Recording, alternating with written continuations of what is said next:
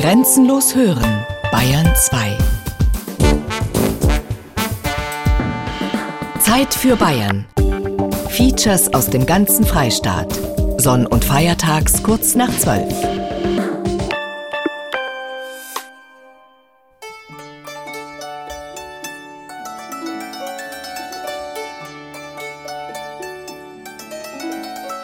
Wir haben den Pfaffenhofener Schmelzling und einen Weltschießner Hammer. Der örtliche Pfarrer, dem haben wir dann einen Geber, der heißt geflammter Kardinal.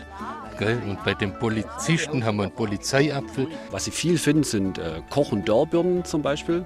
Und man hatte am Spalier Diels Butterbirne, wie man sie häufig findet am Spalier.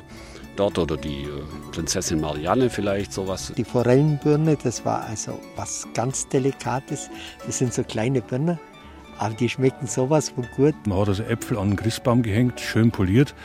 Und eine Reminiszenz an diese Tradition sind unsere heutigen glänzenden Christbaumkugeln, die wir an den Christbäumen haben, gingen auf diese Apfelsorte rote Sternrinette zurück, die aus dem 17. Jahrhundert kommt.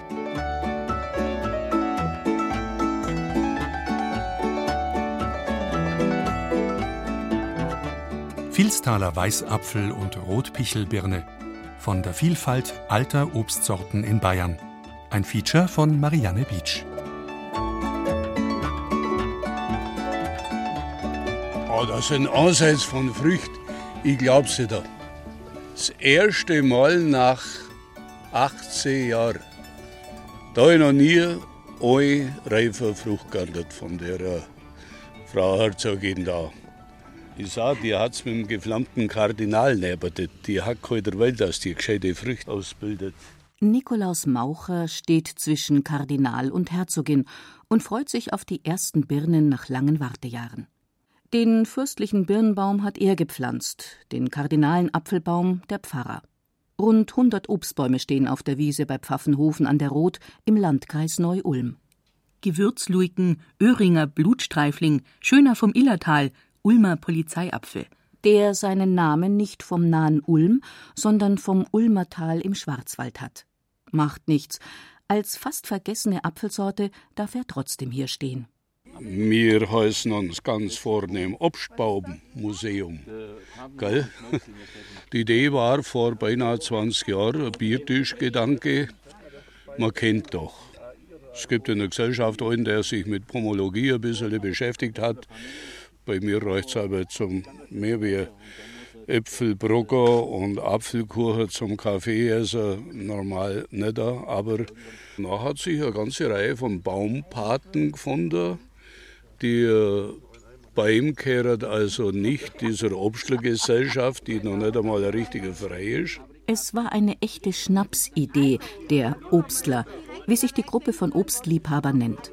Initiator Anton Meyer wollte ursprünglich nur einen ganz privaten Obstgarten anlegen, etwas Eigenes, wo keiner mit der Baumsäge kommen kann. Bei mir daheim am Elternhaus, da ist so eine alte Baumreihe gewesen. Das waren ganz alte Moostäpfel.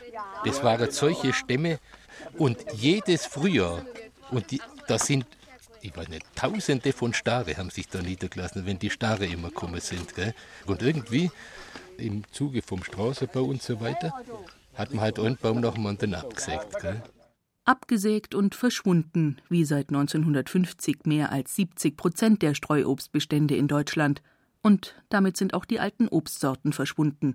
Sie mussten dem Straßen- und Siedlungsbau weichen und modernen Anbaumethoden. Aber inzwischen entdecken immer mehr Liebhaber wieder die alten Sorten. Die Obstlerwiese bei Pfaffenhofen ist ein beliebter Treffpunkt. Gerade studieren Radler die Infotafel, Wanderer machen im Schatten der Obstbäume Rast und Einheimische feiern Kindergeburtstag. An einem lauen Sommerabend grillen die Würste, quaken die Frösche und der Rauhaardackel gräbt nach Mäusen. Die Baumpaten Anneliese und Sammy Ateya freuen sich über ihren Apfelbaum. Das ist der Danziger Kantapfel. Der hat auch den Namen roter Apollo-Apfel und Paradiesapfel und Liebesapfel. Also den pflücke ich vorsichtig und bringe ihn in den Kindergarten. Ich bin pensionierte Kindergärtnerin oder Erzieherin. Und da wird der poliert von den Kindern mit so einem feuchten Tuch und dann glänzt der ganz, ganz knallrot. Und schmeckt Gut, wie auch ein Apfel, auf den die Pfaffenhofner besonders stolz sind. Und daran ist der Großvater eines Baumpaten schuld. Benedikt, grüß dich. Das ist der Herr Benedikt Bayer. Aus was er jetzt den Schmetzling entwickelt hat, weißt du? Nicht, no. No, no, no. Auf jeden Fall. Der Großvater hat eine Reispflanze, von dem er nicht genau wissen, wo er es hergeht hat, und hat ja, nacheinander durch Kreuzungen den Pfafferschmetzling Schmetzling entwickelt. Ausgang des 19. Jahrhunderts. Ja, so was. Ja, ja, das ist ja echt eine Pfaffenhofer Dichtung, ist das.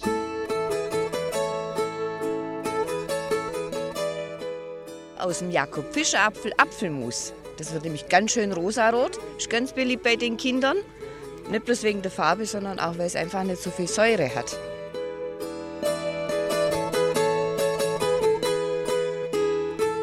Das größte Hindernis für einen rentablen Obstbau ist die Vielzahl der angebauten Sorten. Zitiert Hans Göding aus einer Obstbaumliste um 1950. Das Zitat könnte auch von 1850 stammen. Damals gab es schätzungsweise etwa 2000 Apfel- und Birnensorten in Deutschland. 1853 wurde der Deutsche Pomologenverein gegründet. Pomologie ist die Lehre vom Obst nach Pomona, benannt nach der Göttin der Baumfrüchte. Mit dem ausdrücklichen Ziel, die unübersichtliche Sortenvielfalt zu reduzieren. Ein Blick auf die Obsttheke im Supermarkt zeigt, dass dieses Ziel erreicht wurde. Viel gründlicher, als den Pomologen heute lieb ist. Eine oder höchstens zwei Birnensorten. Und bei den Äpfeln Elster und Jonagold, Golden Delicious und vielleicht noch Boskop oder Granny Smith. Und immer neue Namen, Fuji, Pink Lady oder wie sie heißen, gemalt wie aus dem Bilderbuch, aber vom Geschmack, naja, süß. Wir haben doch jetzt viele Jahre viele neue Sorten bekommen, wunderschöne Früchte, aber optisch nicht so leicht zu unterscheiden. Die meisten neuen Sorten sind hochgebaut, sind sehr fest in der Textur.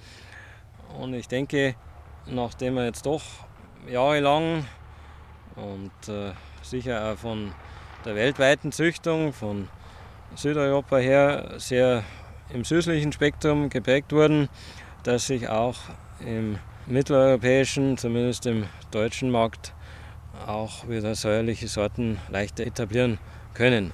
Das gibt es sonst nirgends in Europa. Süß und knackig, das ist der weltweite Trend. Und wenn wir Äpfel aus Neuseeland, Südafrika und Chile kaufen, dann sind sie ebenso.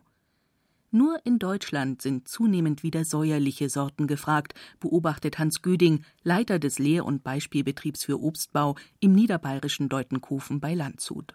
Also eine neue Sorte für Apfelstrudel und Apfelküchel, die gut schmeckt und beim Backen weich wird wie ein Boskop? Eher nicht. Wer braucht heute noch einen Apfel zum Kochen und Backen, wenn es Apfelmus im Glas gibt und Apfelstrudel in der Tiefkühltruhe? Der Trend geht schon hin zur Tafelfrucht, zur Verzehrfrucht. Die Haushalte sind kleiner, die Bereitschaft, die Zeit fehlt oft und hier ist ein deutlicher Rückgang zu spüren. Gefragt ist der Apfel zum Reinbeißen, die Tafelfrucht. Und weil wir Verbraucher angeblich immer wieder etwas Neues wollen, gibt es auch beim Apfel Moden. Mal muss er gelb sein, und dann wieder rot. Der neueste Trend bei Obst und Gemüse ist bunt.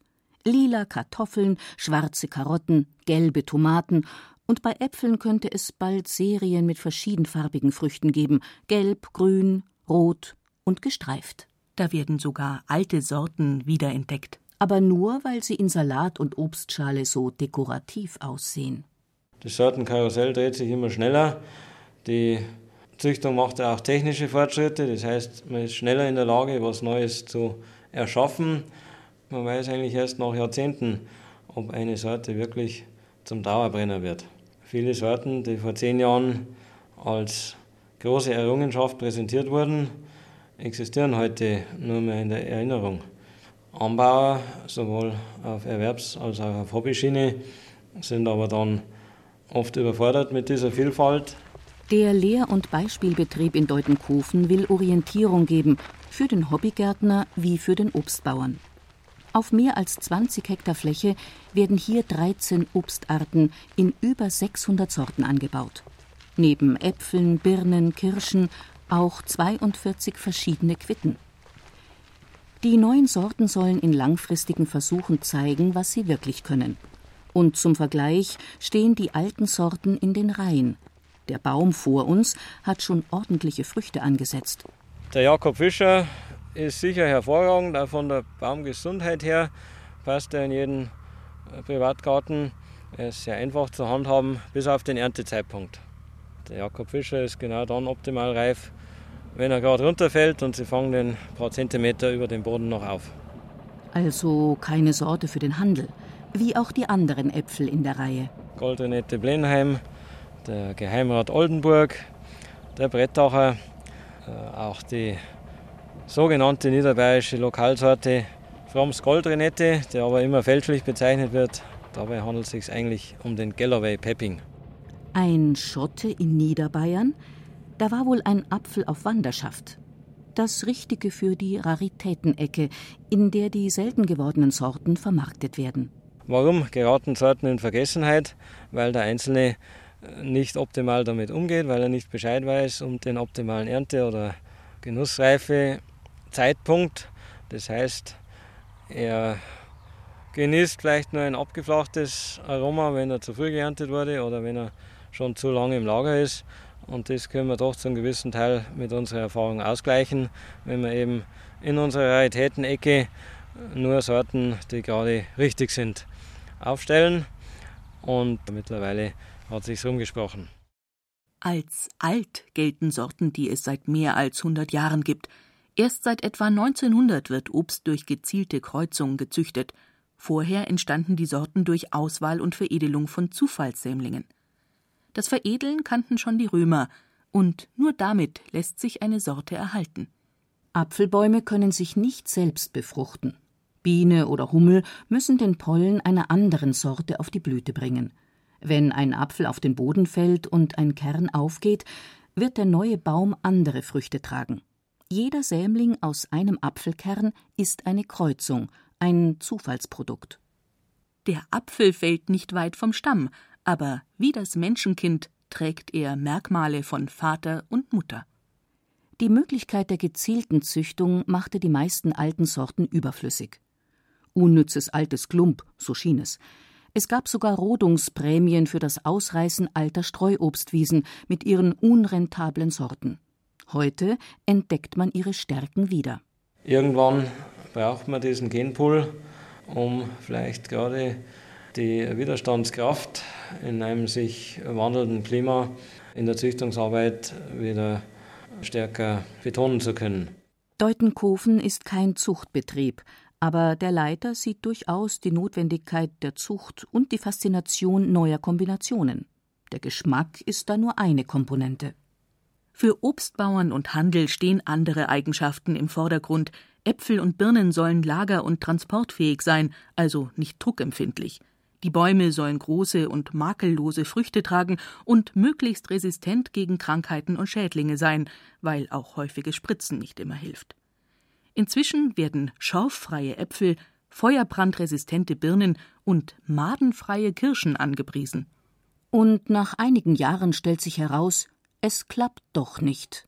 Wir haben auch zunehmend damit zu tun, dass diese Resistenzen zusammenbrechen. Das heißt, der Schaderreger wird immun gegen diese Schwelle in der Pflanze, kann diese Schwelle umgehen. Das heißt, wir züchten uns aggressivere Rassen an pilzlichen und tierischen oder auch bakteriellen Schaderregern.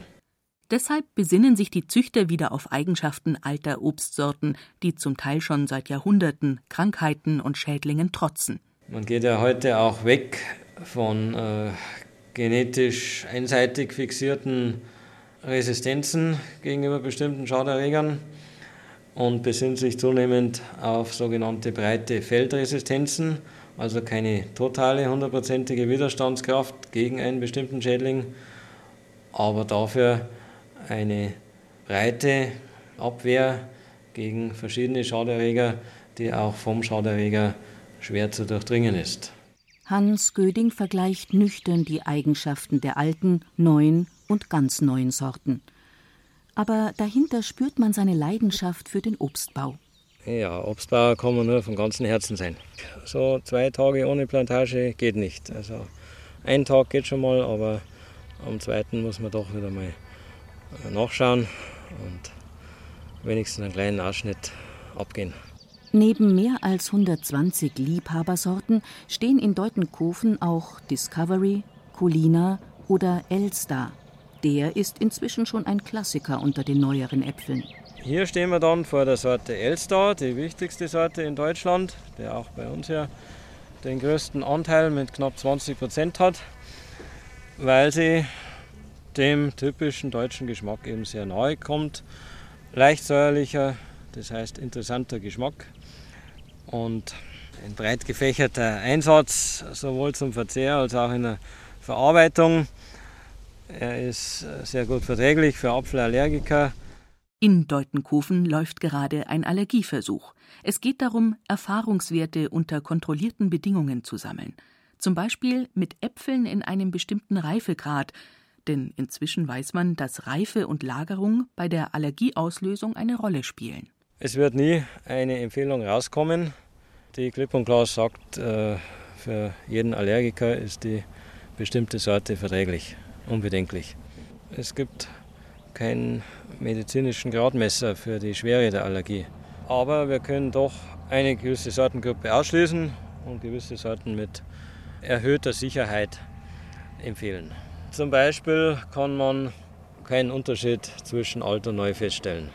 Es wird oft behauptet, der alte Apfel ist verträglicher.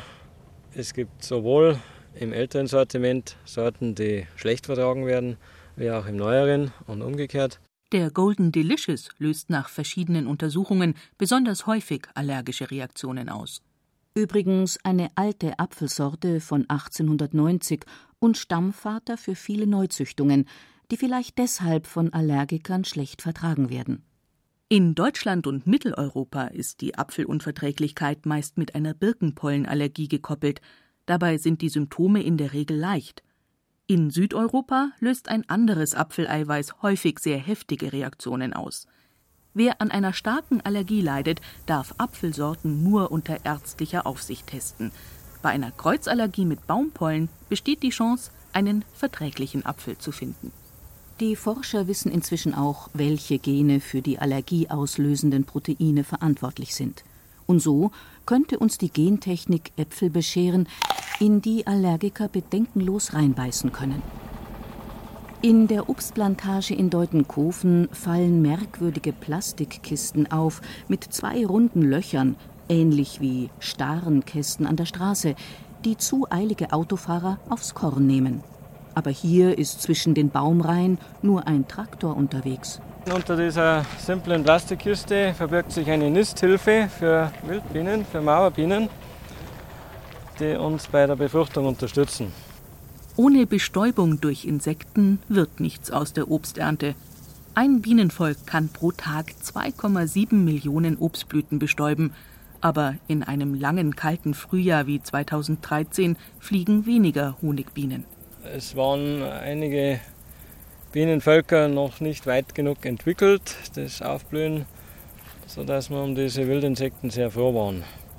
Diese Wildinsekten haben keine äh, Vorratshaltung, haben wir keinen Bienenstock, wie man es von der Honigbiene kennt.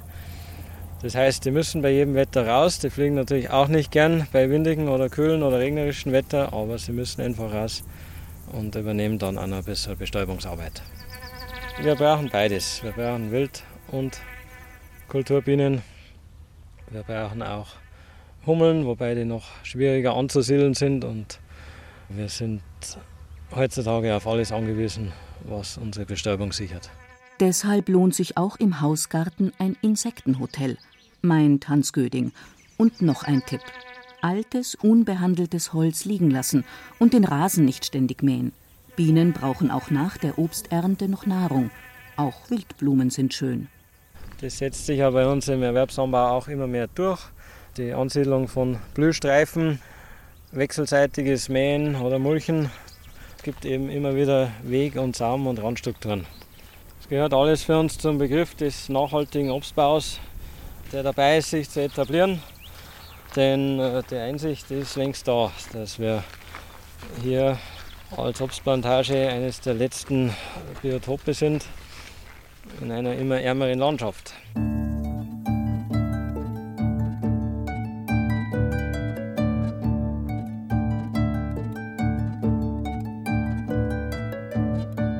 gibt also Sorten, die also ganz äh, extreme, wohlriechende Duft äh, entwickeln.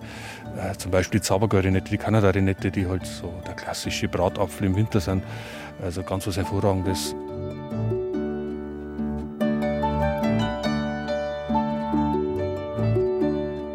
Wir haben im oberen Bereich den Edelborsdorfer und wir haben die graue französische Rinette, beides also Zisterzienseräpfel, fast 1000 Jahre alt.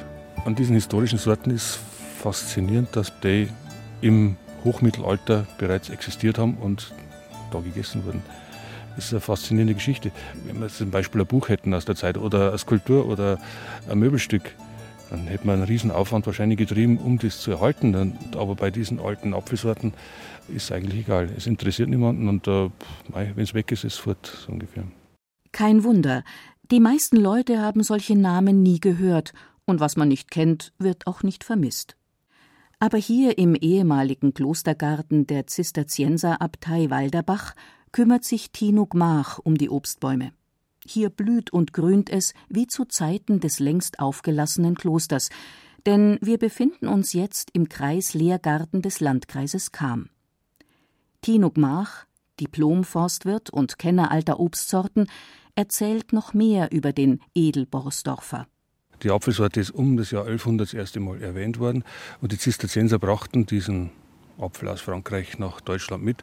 Und man muss in dem Zusammenhang wissen, dass die Zisterzienser sozusagen im 11. Jahrhundert ja, ein Reformorden waren. Die wollten also sich anders ernähren, die wollten gesundheitsbewusst leben. die Zisterzienser der damaligen Zeit verzichteten ja auf Fleisch außer Fisch und sie wollten also Lebensmittel haben, Mittel zum Leben. Die inneren Gehalte waren wichtig und der ist also sehr würzig, der ist zimtartig gewürzt und besonders gut. Klingt zum Reinbeißen gut. Der Apfel war noch vor 150 Jahren in Süddeutschland weit verbreitet. In alten bayerischen Kochbüchern wird er oft empfohlen. Heute würde keiner mehr den Apfel kaufen. Der ist nicht schön. Es ist ein kleiner Apfel, ein eher buckliger Apfel, unverkäuflich. Der Verkauf heute läuft zunächst einmal über die Optik, das heißt, die Äpfel müssen ebenmäßig sein, symmetrisch. Diese Symmetrie braucht man zum Beispiel, um halt diese Sorten künstlich sortieren zu können. Die müssen alle gleich groß sein, müssen sozusagen auch grünreif erntbar sein. Das heißt, Sorten, die man im Supermarkt kauft, sind nicht reif geerntet, sondern sind also unreif geerntet, damit man sie transportieren kann. Und die alten Sorten sind auch deswegen verschwunden, weil sie einfach nicht mehr in die Zeit passen. Rund 180 Bäume, darunter etwa 100 Apfelsorten, stehen im Kreislehrgarten in Walderbach der den Charakter des ursprünglichen Klostergartens erhalten will. Es war der Obstbaumbestand da. Äh, man muss wissen, in den alten Klöstern gab es ja vier Gärten, die immer vorhanden waren. Das war also der Kreuzgartengang, also mehr der Kontemplation, der Meditation dienend. Es war der Wurzgarten, also praktisch für die Ernährung. Es gab einen Kräutergarten für die medizinische Versorgung und natürlich den Obstgarten. Äh, der Obstgarten dient jetzt nicht unbedingt nur zur Versorgung mit Obst, sondern der Obstgarten hat äh, im mittelalterlichen Kloster eine große Symbolik, und zwar ist das, der Obstgarten das Symbol der Wiederaufstehung. Das heißt, der Baum, der im Winter wie tot dasteht, erwacht im Frühjahr zu neuem Leben, blüht, wächst, trägt Frucht, vergeht. Entsprechend waren auch diese Obstgärten die Friedhöfe.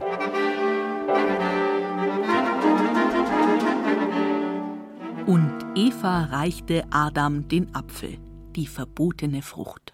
Vielleicht war es auch ein Granatapfel, aber wir denken doch eher an eine verführerisch duftende Frucht mit roten Backen, einen echten Liebesapfel. Der Apfel heißt nicht umsonst auf Lateinisch Malum, das Übel.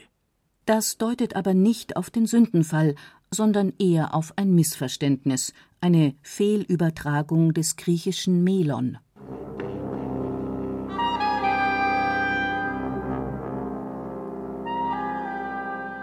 Liebe und Tod, Macht und Sünde. Der Apfel ist ein vieldeutiges Symbol, ein Zeichen für seine herausragende Bedeutung im europäischen Kulturkreis.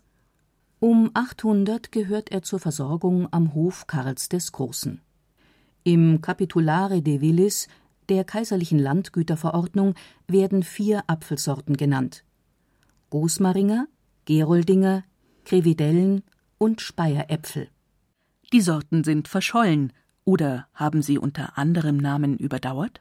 Also wo ich richtig stolz drauf bin, ist der Sesslin.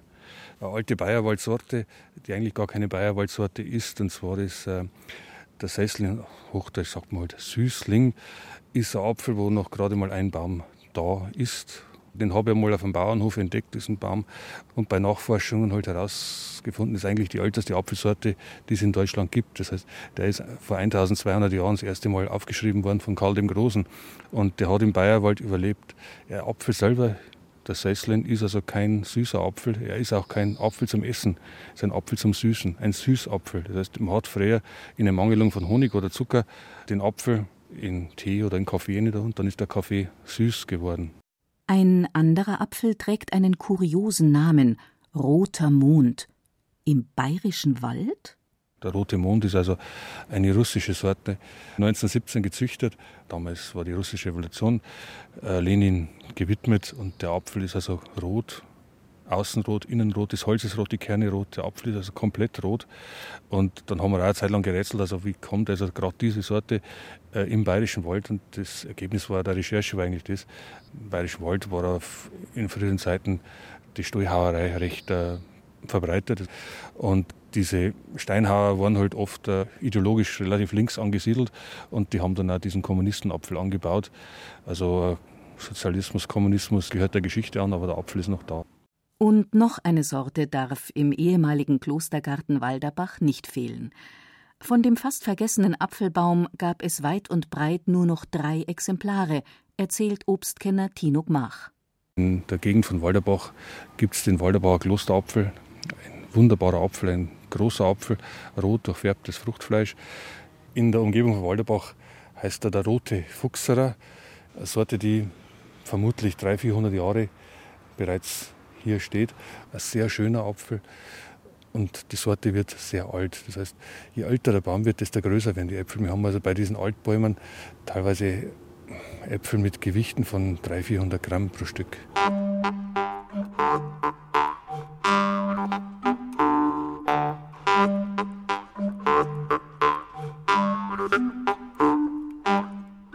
Was ich ganz besonders mag, ist bei uns an der Glendleiten herum macht unsere Kramerin, die macht immer ganz frische Zwetschgenbauwesen und die sind ja ganz hervorragend. Das ist einfach ein Weißbrot, zwischendrin eben die, die Zwetschgen, also Zwetschgenmarmelade eigentlich oder quetschte Zwetschgen eingelegt werden und das Ganze wird zuerst in einem, in einem Teig noch wargelt oder wie man sagt und dann eben im Fett rausbachen. Und die, wenn noch warm sind, also das ist was Hervorragendes.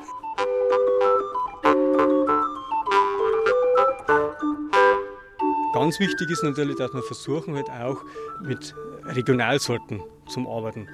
Ähm, die bekannteren wären jetzt zum Beispiel Pollinger Klosterapfel, Benedikt Beurer Wachsernette, wo man schon ganz schön aus, aus dem Namen raushört, wo sie herkommen. Wie im Bayerischen Wald, so haben auch im Bayerischen Oberland, hier auf der Glendleiten, die Klosteräpfel den Weg über die Klostermauern in die Bauern- und Pfarrgärten gefunden. Also in meiner Kindheit war das so, dass der Pfarrer in seinem Garten ums Haus herum hat er Obstbäume gehabt, ja.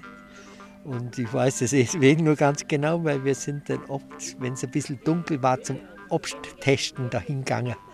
Und hat uns sehr gut geschmeckt. Ja, kennt man schon. man ist ja auf dem Land aufgewachsen, oder? da hat man das schon, dass man, wenn man irgendwann einen schönen Apfelbaum gesehen hat, dass man gesagt hat, da springen wir jetzt schnell rein und holen uns einen Apfel raus, oder?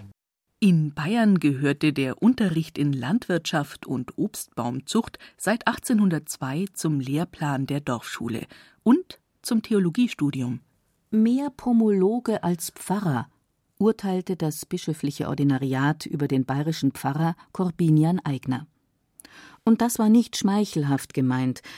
An ihn erinnert der Corbiniansapfel auf der Streuobstwiese im Freilichtmuseum Glendleiten. Da war die Idee für jeden Landkreis, sich einen Baum auszusuchen. Und da ist dann auch diese Geschichte gekommen, dass halt natürlich klar für, den, äh, für Dachau, für Erding äh, eben der Corbiniansapfel ausgewählt worden ist.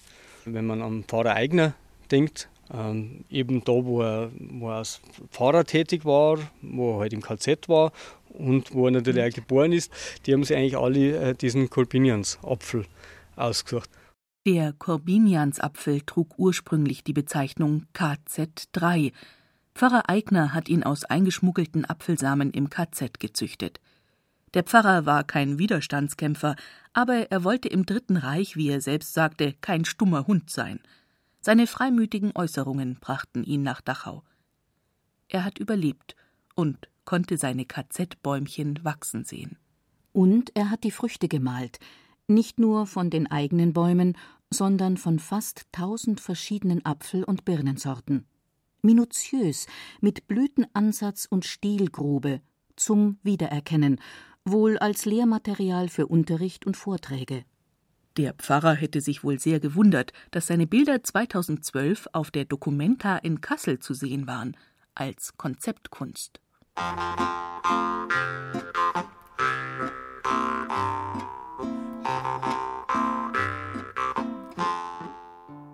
Zu einem historischen Bauernhaus gehören auch Bauerngarten, Hausbaum und Obstgarten, möglichst mit alten Obst- und Gemüsesorten, findet Museumsgärtner Peter Miller.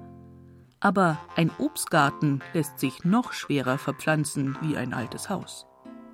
Vor dem Fischerweberhof aus Rottach-Egern müssen die Bäumchen noch kräftig wachsen. Sie haben es nicht leicht auf 700 Metern Höhe am rauen Alpenrand. Der schwere Lehmboden und die Wühlmäuse sind eine Herausforderung für Baum und Gärtner. Aber robuste heimische Sorten können es schaffen. Erstens geht es mir da auch, dass wir hauptsächlich Hochstammsorten haben, so wie man es halt früher gehabt hat, damit wir unten einerseits Beweidung machen können mit Jungvieh. Und in dem Fall, wenn wir es jetzt hier haben, zum Beispiel, ganz interessant, haben wir sehr viele Mostsorten, weil an dem Gebäude nämlich auch eine Brennerei dabei war. Und für die Auswahl von diesen Sorten haben wir eine alte Obstsortenliste bekommen und anhand von dieser Liste haben wir dann die Auswahl getroffen für unseren Obstgarten eben. Das Werdenfelser Wochenblatt empfiehlt 1877 Herbstkalwill, Grafensteiner, Landsberger Renette und Danziger Kantapfel und eine Birnensorte mit einem lustigen Namen. Der große Katzenkopf, den haben wir zum Beispiel auch heroben. Das ist eine sehr robuste Birne, die sich ja bei uns auch sehr gut eignet. Das ist eine hervorragende Wirtschaftsbirne. Große bis sehr große, bauchige, blattrunde Birne. Hervorragende Wirtschaftsbirne heißt es in der Beschreibung. Und das bedeutet, taugt nicht zum Rohessen. Birnen haben wir auch dort, die ist in der Nähe von unserer Wirtschaft, wo du denkst, ja, wie haben sie denn überhaupt früher essen können? Das ist ja so kreislig. Aber gut, wir schauen jetzt noch immer gerade, für was wir sie am besten verwenden können. Vielleicht finden wir das noch raus. Wir haben einmal schon eine brennt, aber der war noch recht handig, den hast du fast nicht trinken können. Der Schnaps hat vielleicht gerade noch zum Einreiben bei Rheumatismus getaugt, vermutet Peter Miller. Es gibt noch mehr Verwendungen für die vielen Apfel- und Birnensorten. Im Freilichtmuseum steht neben einem stattlichen Hof aus Kochel ein kleines Gebäude. Was wir natürlich jetzt da auch noch haben, da werden wir jetzt vielleicht auch gleich miteinander schnell hinschauen, unser Dörr- und Backhaus, das natürlich auch immer fürs Obst eben ganz wichtig war. Das war ja dafür da, eben um Dorobst zu fertigen, also das Obst eben haltbar zu machen. sieht man jetzt auch ganz gut die Schuber. Und das geht weiter hinter. Ja, mei, es hat einen ganzen Winter anheben müssen, hat man dann schon was, ein bisschen was machen können. Zur Obsterstellung nehmen wir den einen Betrieb und da können auch dementsprechend die Besucher mal unser Dörrobst probieren. Äpfel, Birnen und Zwetschgen.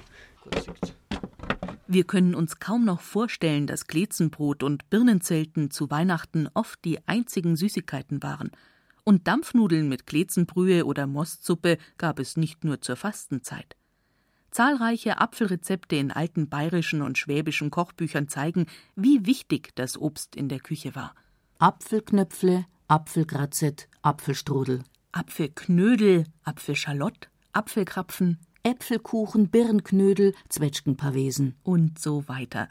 Und im Bodenseegebiet hatte ein Knecht Anspruch auf fünf Liter Most am Tag.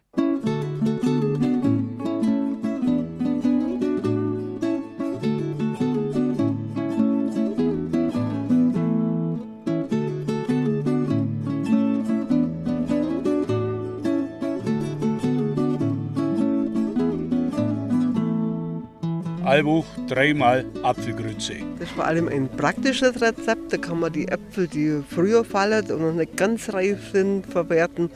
Also die werden geschnipfelt, in Apfelsaft kurz aufgekocht, mit Puddingpulver aufgekocht.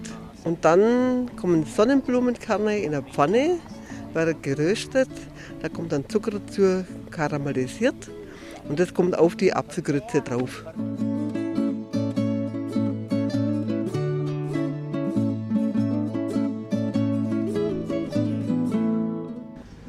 Haben im Rahmen des Projekts Erhaltung alter Kernobstsorten die Sorte auch kartiert und festgestellt, dass es sich um einen Pomme d'Or handelt.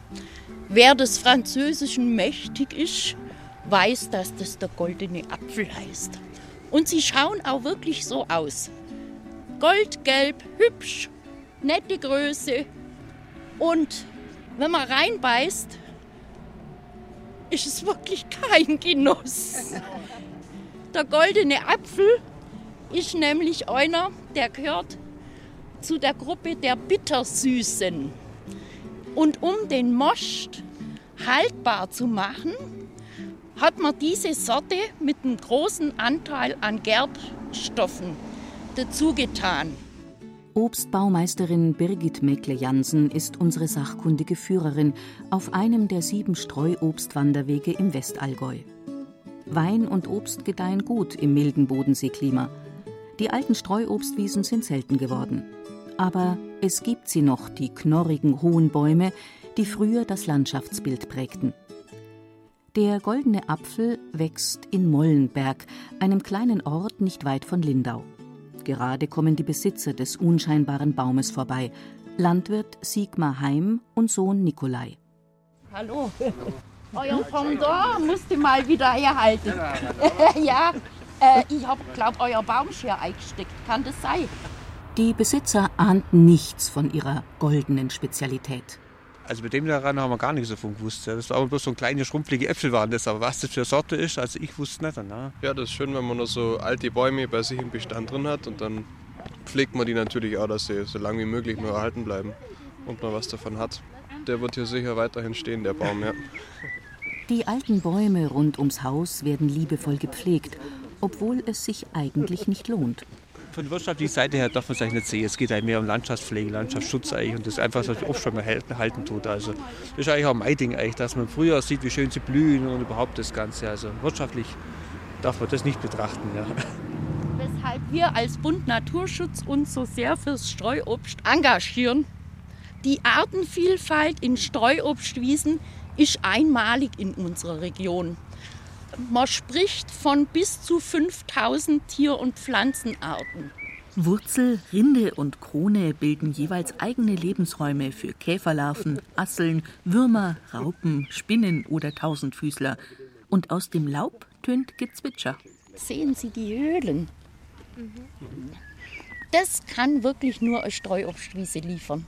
Das haben wir im Plantagenanbau nicht. Das passiert nur bei stark wachsenden Bäumen. Der Gesang der Vögel. Schön. Ja, hier singen sie immer. Morgens, mittags, abends. so, und jetzt laufen wir langsam zum Bänkle und genießen den Blick auf den Bodensee, den wir ja jetzt doch haben. Diese Fraßspuren. Frostspanner ist Futter für Singvogel. Singvogel braucht eine Brutstätte, so passt das alles zusammen. Streuobstwiesen gelten mit rund 60 Brutvogelarten als vogelreichste landwirtschaftlich genutzte Fläche. Die alten robusten Bäume werden nicht gespritzt. Aber wer vom Obstanbau leben muss, hat längst umgestellt auf moderne, marktgerechte Sorten und Niederstammplantagen, die Pflege und Ernte erleichtern und schon ab dem zweiten Jahr regelmäßig Früchte tragen. Für Birgit Meckle-Jansen hat beides seine Berechtigung. Sie liebt die Streuobstwiesen mit den alten Sorten, aber sie kennt den Obstmarkt mit seinen Härten. Also ich betreibe selber einen kleinen biologischen Obstbaubetrieb. Ohne Pflanzenschutz können Sie, nee, kommen Sie nicht drum. Es wird auch immer schlimmer Also ich habe bislang meine Birnen immer gut verkaufen können und letztes Jahr ist mir ein Abnehmer abgesprungen und dann habe ich auf dem Großmarkt ein Angebot gemacht und dann hieß es, es sind die berostet. Das hat mich davor noch nie jemand gefragt, ob meine Bio-Birne berostet sind. Das ging immer als tolerierbar, ging das immer durch. Aber also die Qualitätskriterien auf dem Biomarkt, die werden auch immer minder. Die Preise werden immer schlechter und die Qualitätsansprüche, tja, wie gemalt. Es muss alles wie gemalt sein und auch genormt. Also nicht gespritzt und billig. Ja. Was diesen Ansprüchen nicht genügt, ist nur in der Direktvermarktung zu verkaufen. Aber das ist nur eine Nische für wenige Anbieter. Wenn man Apfelsaft hat von Streuobstwiesen, der schmeckt einfach viel intensiver. Ja, ja ist viel so. intensiver. Man kann es nicht anders ausdrücken. Ja. Ja, und ich sehe es auch an der Farbe. Ich tue eine Teufel hinaus und nachher kommen die. Und das ist also gigantisch, wie das äh, angenommen wird. Schmeckt und einfach der Geschmack. Also, das ist einfach die Streuobst. Josef und Thea Altherr begrüßen uns auf ihrem Hof mit heißem Apfelmost. Das richtige Getränk an einem ungewöhnlich kalten Tag. Ihr könnt auch gerne noch ein Schnäpsle probieren. Habe ich auch noch ein bisschen was hergerichtet, wer da noch Bedarf hat. Die Brennerei wird nur im Winter angeheizt. Streuobst, Apfelsaft und Obstler sind bei Kennern gefragt. Aber die vielen Kleinbrenner am Bodensee haben Sorgen. Also das muss man jetzt aber betonen, ganz wichtig, wenn wir das Brennrecht nicht mehr haben, dann werden unsere Streuobstbestände massiv schrumpfen. Das ist klar, ne? Und diese äh, Geschichte ist noch nicht völlig ausdiskutiert, weil dieses Brennrecht, was wir Süddeutschen hier genießen, verstößt gegen EU-Recht und nach einer dauerhaften Lösung muss noch gesucht werden. Mit dem Auslaufen des Brandweinmonopols 2017 wird das Brennen unrentabel, befürchten die kleinen Brenner. Da werden die Streuobstwanderwege mit EU-Mitteln gefördert, aber die Wettbewerbshüter bedrohen die Vermarktung der Produkte. Als ob die Obstbauern nicht schon genug Probleme hätten. Streuobstapfelsaft schmeckt zwar extra gut, aber Saft aus Apfelkonzentraten aus China oder Polen ist billiger. Und bei dem Trend zum milden Geschmack können charaktervolle Streuobstsorten nicht mithalten. Liebhabern alter Obst- und Gemüsesorten droht außerdem ganz neues Ungemach. Die geplante europäische Saatgutverordnung will den Handel mit alten Sorten auf Kleinst- und Hobbybetriebe beschränken und damit weitgehend vom Markt verbannen. EU-Programme zum Naturschutz und zur Regionalförderung wollen alte Obstsorten erhalten, aber das Nachpflanzen traditioneller Bäume wird erschwert.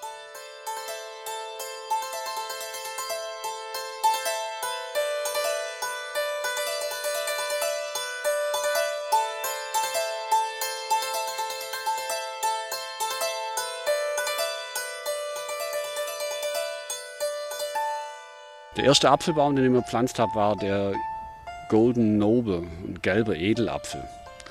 Und auch der trägt seinen Namen nicht umsonst. Also das ist äh, einer der vorzüglichsten Küchenäpfel. Kommt aus England zu uns, so um 1900 hier eingeführt. Macht so ein ganz schmelzendes Mus, also ist was ganz sämiges.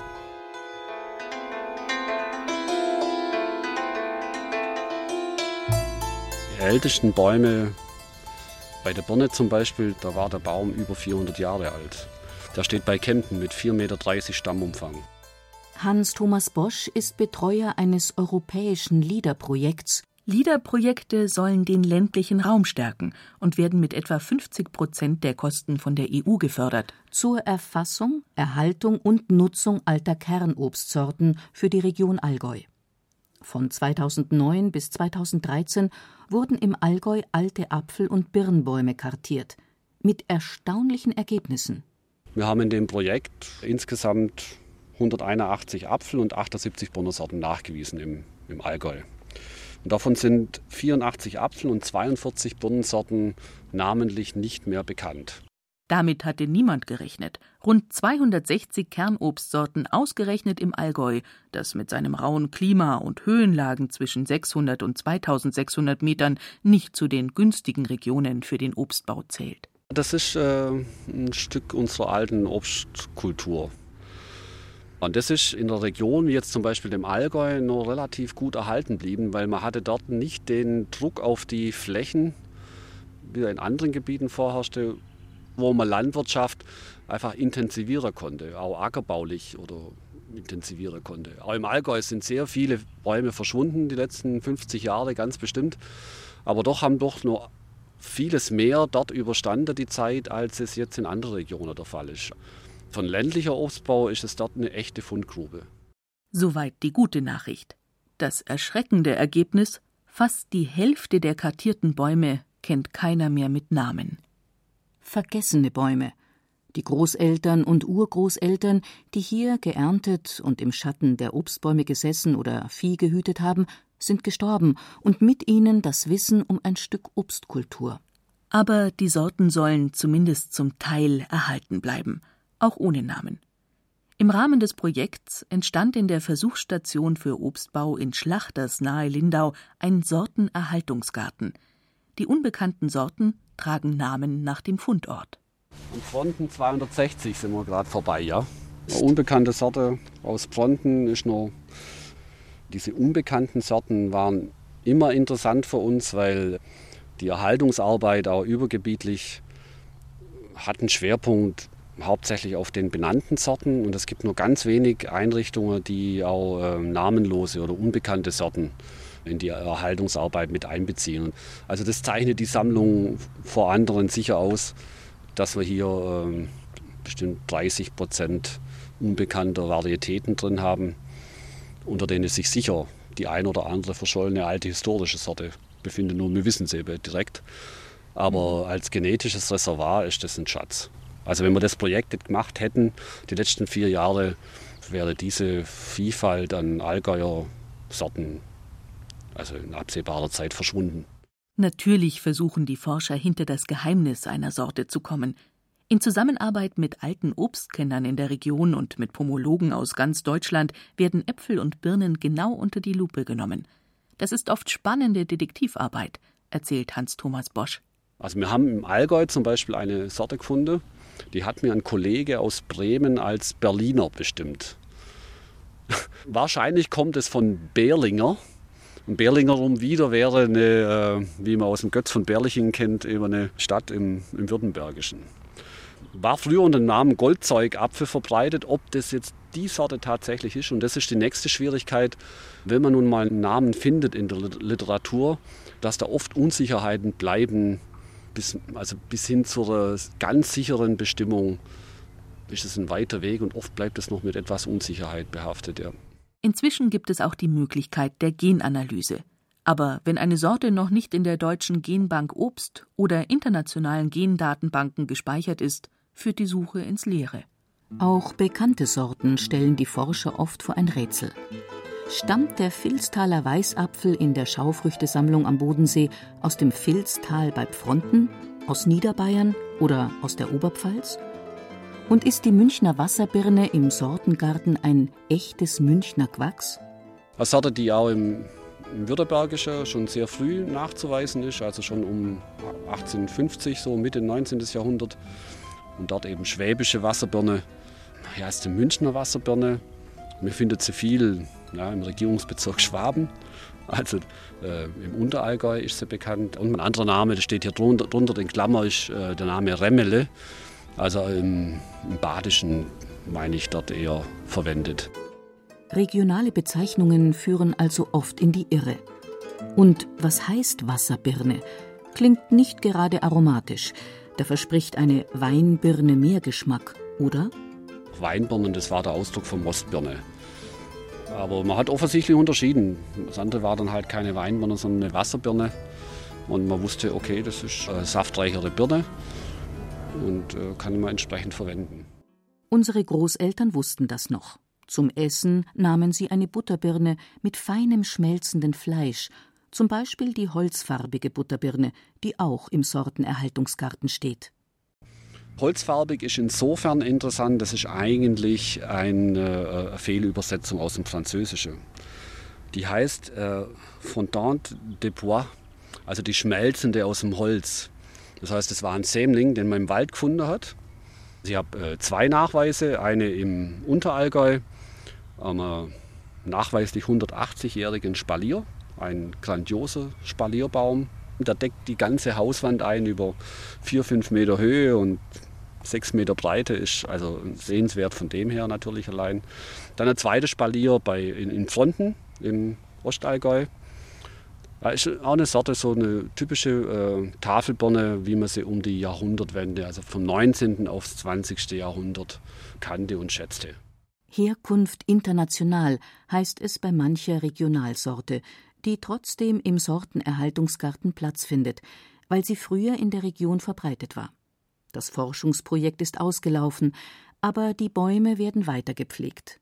Die Versuchsstation Schlachters gehört zur Universität Weinstefan. Und ein Apfel wie Borowinka ist bis heute interessant. Bemerkenswert bei der Sorte, also gut angepasst an sehr frostige Winter. Also ich kenne die Sorte auch von der Schwäbischen Alb und finde die Sorte im Ostallgäu bis auf 900 Meter. Und was die Sorte noch auszeichnet, das haben wir inzwischen festgestellt in Versuchen. Sie ist äh, überdurchschnittlich tolerant gegenüber Feuerbrand im Vergleich zu den gängigsten Apfelsorten. Die Sorte hat eine ganz besondere Farbe, so ein, ich sage immer so ein Schweinchenrosa, also was früher im Barock vielleicht so mehr so Mode war. Die Welt des Apfels ist der Mode unterworfen und vielleicht könnte das mal interessant sein für die Züchtung. Und wenn er dann noch feuerbrandtolerant ist, umso mehr.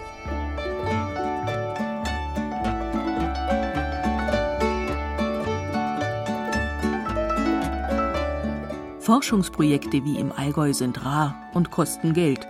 Zum Glück gibt es in Bayern und Baden-Württemberg zahlreiche Initiativen zur Erhaltung alter Obstsorten, Streuobstwiesen, Lehrpfade und private Anpflanzungen. Sogar auf einer Allgäuer Alpe, wie der Sonnhalde bei Oberstaufen, wachsen 70 verschiedene Obstbäume.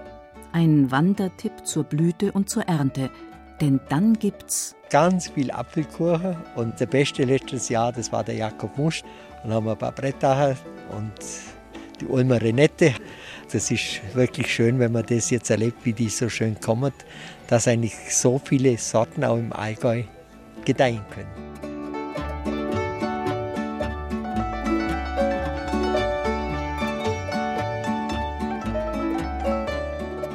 Vilstaler Weißapfel und Rotpichelbirne. Marianne Beach machte sich auf die Suche nach alten Obstsorten in Bayern. Sprecherinnen Ruth Geiersberger und Stefanie Müller. Ton und Technik Siglinde Hermann. Redaktion Gerald Huber.